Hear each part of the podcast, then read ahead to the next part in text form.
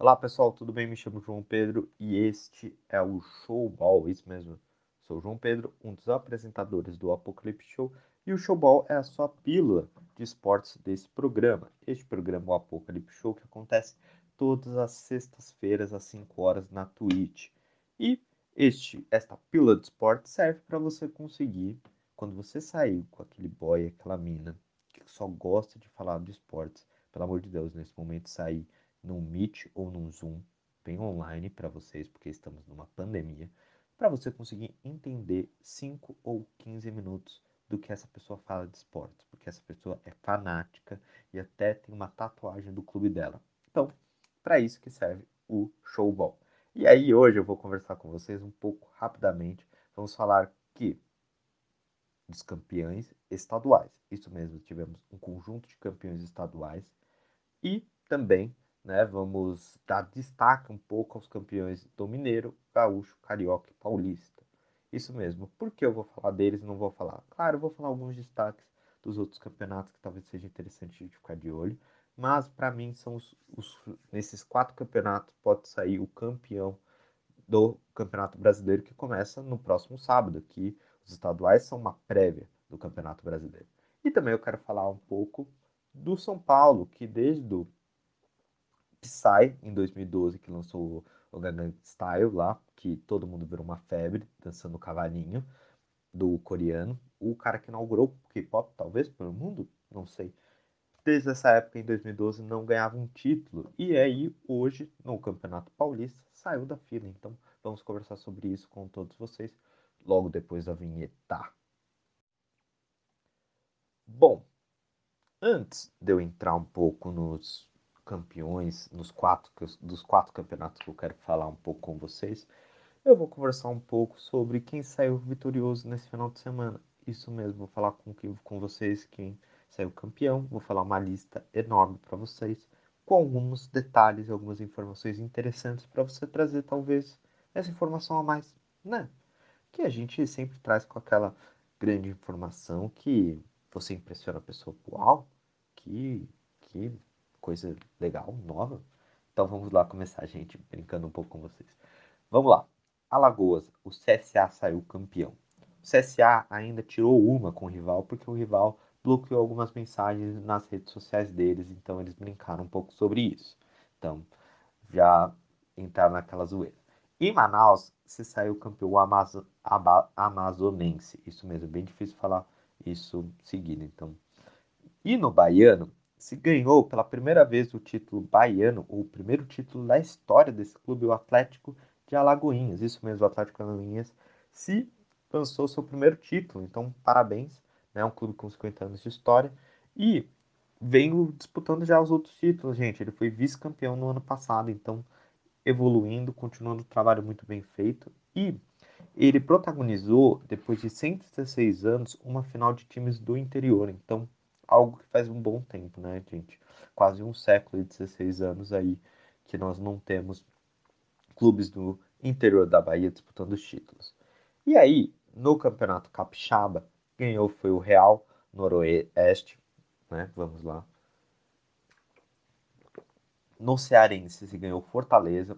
Fortaleza, gente, é o time que é tricampeão, né? E ganhou sem derrota, então ele terminou invicto o campeonato.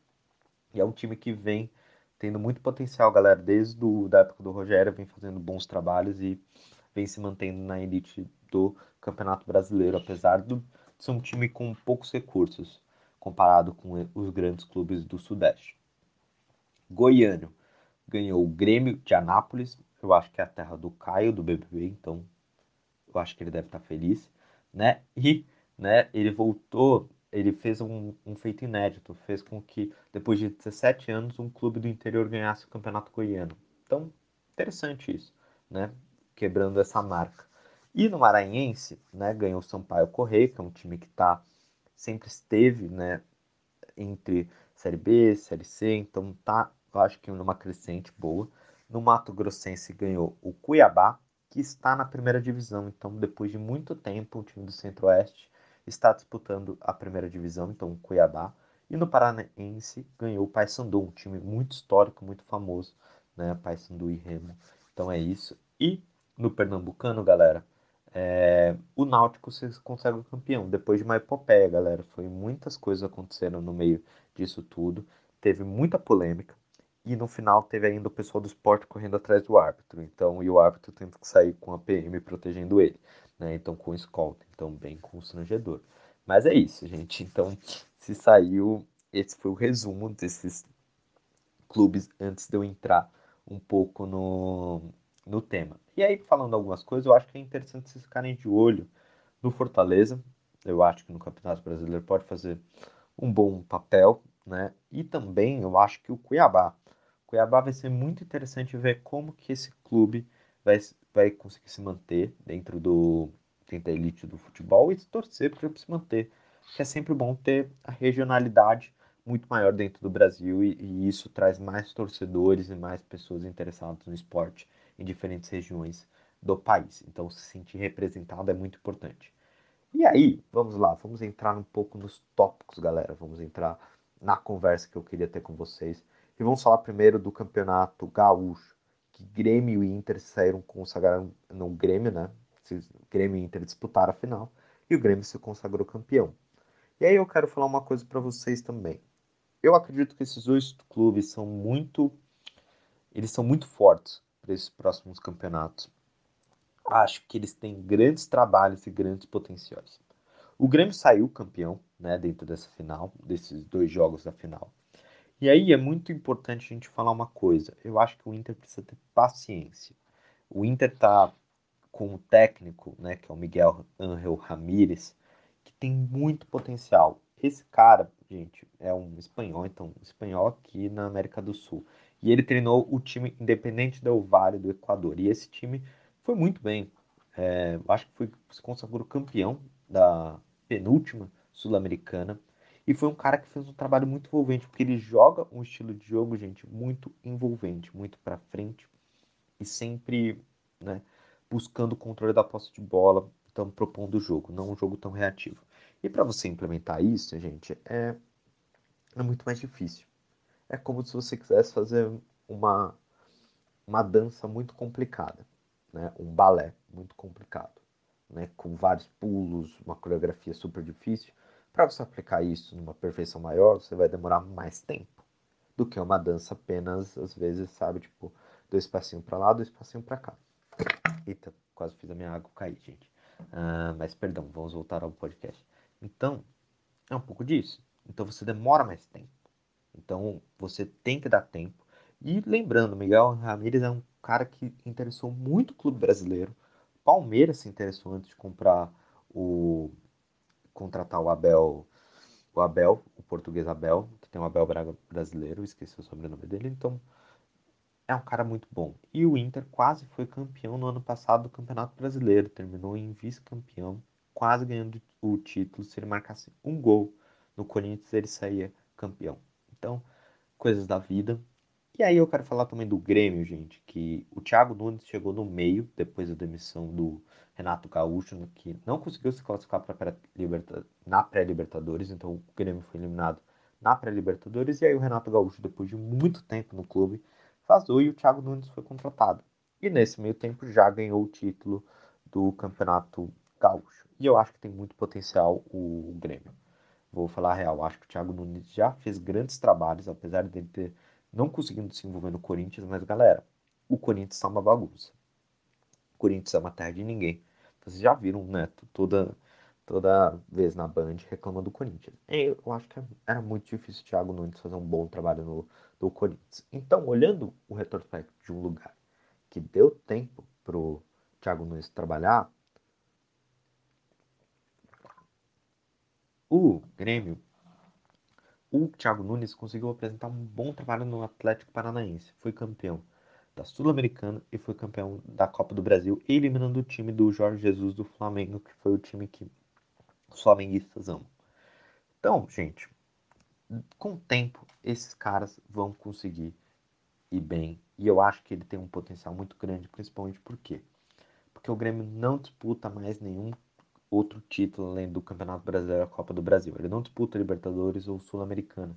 Então isso dá tempo para o Thiago Nunes trabalhar e conseguir disputar o título. Então eu acho que ele vem forte para disputar o título do Campeonato Brasileiro e o Grêmio ganhar depois de anos o Campeonato Brasileiro. O Grêmio está na fila há muito tempo no Campeonato Brasileiro. Ele e o Inter também, tá? O Inter desde a época de 1970 e pouco não ganha o título.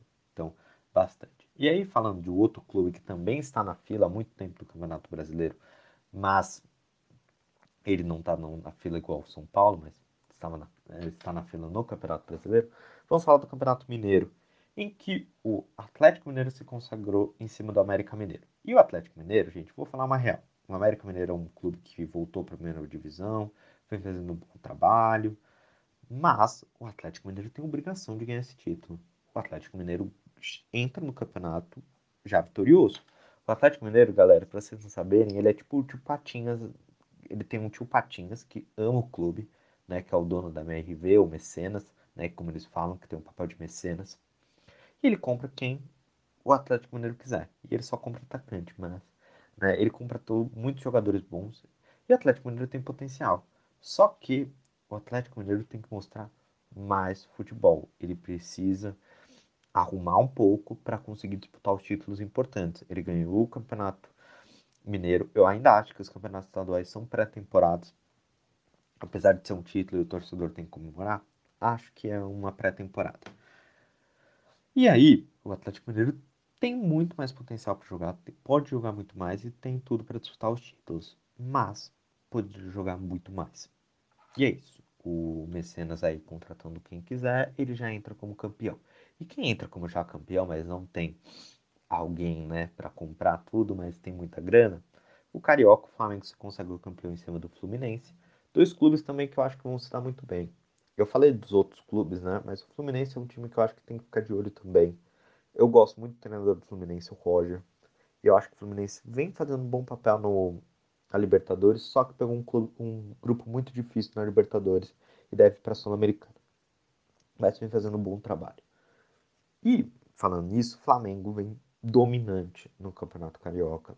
Ganhou de novo o título, é tricampeão. Né? E, gente, vamos falar a verdade, né? O Flamengo ele entra como campeão desse time, é o melhor elenco do Brasil, eu acho que é o melhor trabalho, né? Eu acho que o Rogério Ceni também pode fazer um bom trabalho com o tempo, sem especulação, se não ficarem falando para voltar o Jorge Jesus, que eu acho que é uma tremenda burrada. O Jorge Jesus mostrou que no Benfica não vem fazendo um bom trabalho. Então, com o tempo, eu acho que o Rogério pode até superar o Jorge Jesus. Eu acho o Rogério melhor, com potencial melhor do que o Jorge Jesus, né? E né? O Flamengo estava no meio dessa toda essa disputa de final. O Gerson estava sendo especulado meio campista para sair do clube e ir para a Europa. Mas, né, como para não entrarmos um pouco em detalhes e entrarmos no São Paulo, o Flamengo vai muito bem, obrigado, meus caros. Ele, com 12 troféus em dois anos, é, 12, ele ganhou 12 troféus em dois anos e 51 dias, segundo Mauro César, que eu estava vendo isso. Então ele vai no, muito bem, obrigado. Tá lá, tranquilo, na tranquilidade. Diferente do seu rival, que não está na tranquilidade. Está num, numa tempestade que nós vamos conversar rapidamente, né? Porque vamos entrar no Campeonato Paulista. Bom, falando de Campeonato Paulista, Antes de eu falar, eu quero, como eu falei para vocês, que o outro rival do Flamengo não vem em uma boa situação, que é o Palmeiras. Rival espor, esportivo, galera, não regional, porque os rivais regionais são Vasco, Fluminense, Botafogo, então.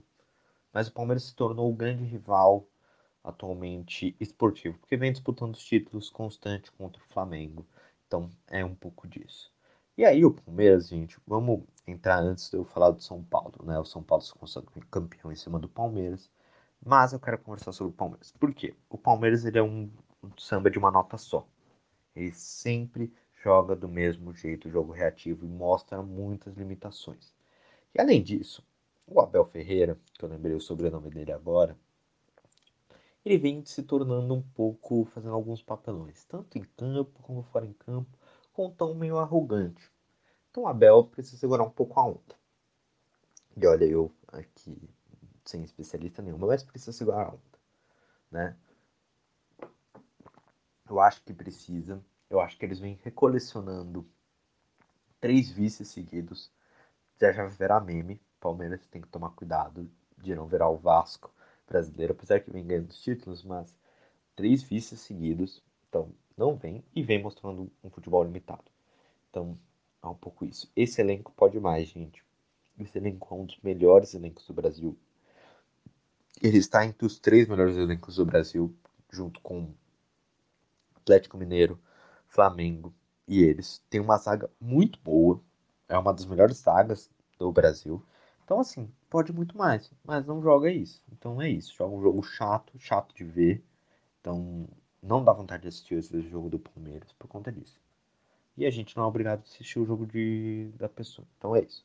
Então a arrogância né, do técnico se transferiu em campo e aí foi isso. Eu senti um pouco disso e o Palmeiras precisa melhorar, galera. Vamos lá, porque senão não dá para ver jogo reativo. Não se torna campeão. E aí vamos entrar um pouco do São Paulo. São Paulo tirou a zica, saiu da fila. E isso é muito legal, né? Eu acho interessante, né? Eu, eu sempre tive um pouquinho de ranço quando era da minha época, que o São Paulo ganhava tudo. E de repente, o São Paulo parou de ganhar tudo, porque desandou. E aí, eu acho que desde o início do ano, quando eu vi as primeiras entrevistas do Murici, principalmente eu vi no canal da UOL, Mauro César, no canal do Arnaldo Tironi, voltado mais para São Paulo, eu já estava sentindo que as coisas mudaram do São Paulo. E mudaram principalmente internamente. Internamente eles fizeram alguns ajustes muito interessantes e que eu acho que não vai dar só resultado agora, mas vai dar resultado a médio e longo prazo. E, gente, resultado longo, médio para um prazo no futebol, gente, entenda uma coisa. O futebol, às vezes, a gente acha que vai ser rápido, né, as coisas, mas, assim, ah, vai dar título. Às vezes não é o título, gente. Às vezes é você jogar bem e disputar o título. Se estar disputando o título, você está mais próximo de ganhar o título. Então, mais que você esteja disputando, mais chance de você não ficar na fila. Então é isso que o São Paulo vai ter no médio, eu acho que a longo prazo, com esse time e tirando um pouco esse peso da, das costas uh, que traz uma fila. Né? Ficar 8 a 9 anos na fila é meio constrangedor. Desde isso eu sentia isso. E isso ficou muito claro, né? Que como uma mudança interna pode gerar consequência. E deu para ver isso. E isso está muito claro na emoção do Murici. O Murici ganhou o título, ele estava emocionado, né? Então é muito interessante isso, né? E aí, né, falando dessa vitória, que foi de 2 a 0 gente, o primeiro jogo foi de 0 a 0 e esse segundo jogo 2 a 0 um pouco, né, que com todos os dois jogos, né, o São Paulo até que se deu muito bem, gente. São Paulo estava sem os seus três principais jogadores no primeiro jogo. Ele estava o seu melhor jogador jogou só apenas um tempo no segundo tempo. Então, toda essa vitória, gente, eu acho que consagra um pouco esse trabalho do Murici e da consagra o trabalho do, da comissão técnica argentina, do Crespo, que veio, técnico que é muito bom, né? Eu acho que ele vai dar muito bem. E, da, e também da gestão né, da, da base, da gestão de colocar a base também de Cotia, que é muito boa também, que consagrou isso. E isso ficou claro no primeiro gol do São Paulo da final, que foi o Lua que marcou o gol volante. Então, é isso todo esse trabalho conseguiu fazer o São Paulo sair da fila. E isso é interessante, né? Porque acaba uma fila de 8 a 9 anos. Em 2012, né? Olha como que o mundo era. Barack Obama era eleito presidente com Joe Biden vice. Hoje nós temos Biden presidente. Psy, que eu tinha falado, lançou o primeiro ritmo de K-pop, a Gangnam Style lá. E hoje nós temos um BTS quebrando o recorde do Blackpink tudo dessa mesma região, antes era tudo novo, hoje é natural. Rogério Ceni era goleiro de São Paulo, ele estava levantando seu último título junto com o Lucas Moura, que hoje está no Tottenham. O Rogério Ceni do São Paulo hoje é técnico, ganhou mais títulos né, do que o São Paulo nessa fila, né, com o Fortaleza e o Flamengo. O mundo dá volta, gente, mas o São Paulo eu acho que se consagrou campeão merecidamente, e é bom, gente, tirando a rivalidade, sou Santista, mas acima de tudo, é bom você ver uma geração que nunca viu o São Paulo ser campeão, ser campeão. É isso. Eu sempre torço às vezes para gerações verem seus clubes, porque É isso. A gente é torcedor e a gente quer ver o clube sendo campeão. E é muito triste você ver, apesar da rivalidade, que era divertido, mas era muito triste você ver uma geração não vendo seu time campeão. E é isso. Então, bom demais, gritaram muito. Deu para ver aqui perto de casa, que eu sou de São Paulo, galera. É isso. E aí, esse foi o Apocalipse Show dedicado a São Paulo, dedicado ao município, dedicado aos campeões regionais e dando um pitaco pro Campeonato Brasileiro, que eu acho que são quem são os favoritos do Campeonato Brasileiro. Vem tudo isso. Eu acho que é Grêmio, Flamengo, Palmeiras e é isso. E São Paulo, eu acho. São Paulo disputando o quinto colocado, mas então são os meus favoritos. Vamos ver se vai dar isso. Não coloquei Atlético Mineiro, hein? Vamos ver o que, que vai dar. E é isso. Amanhã eu volto com Brazilian Hour, conversando aqui com vocês direto do nosso podcast de política. Um forte abraço e tchau, tchau.